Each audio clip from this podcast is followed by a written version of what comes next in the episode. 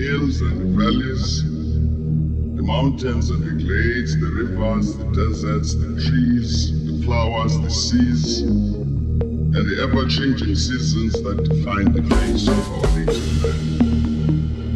My body has frozen in our frosts and in our latter-day snows. In the warmth of our sunshine and melted in the heat of the midday sun. The dramatic shapes of the dragon's head, soil-colored waters of the Lekoa, Ibrahim, Portugal, and the sands of the Harahat.